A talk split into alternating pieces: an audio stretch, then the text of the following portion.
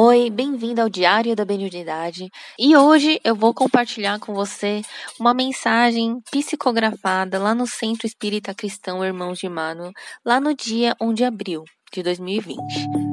A caridade pura se alcança com os bons atos, atitudes e atividades que levam nosso semelhante a melhorar. Esses atos, atividades e atitudes devem ser livres do pensamento em nós mesmos e também desprendidos de qualquer sentimento de superioridade. Ao darmos a palavra, aquele que escuta deve sentir, antes mesmo de ouvir e compreender o que sai em formas de palavras ditas, o amor e real intenção de ajuda.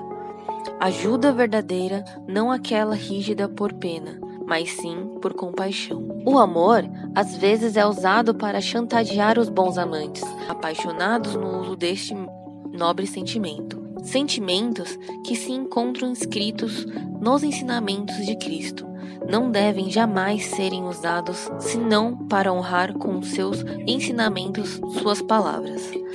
Cristo veio para ensinar e agora vocês estão tendo a oportunidade de duplicar e compartilhar com seus irmãos. Façam com alegria, sabendo que isto alegra a Deus. Em verdade digo que aquele que exerce ensinamentos de Deus vive como Deus espera que se viva.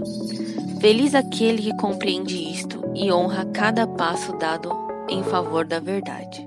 Espírito de luz. Você pode encontrar essas mensagens digitadas com mais conteúdos no diariodamediunidade.com.br.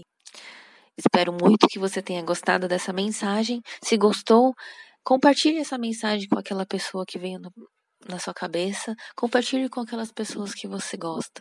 Até mais, até o próximo vídeo, até o próximo áudio ou até o próximo, próximo audiocast.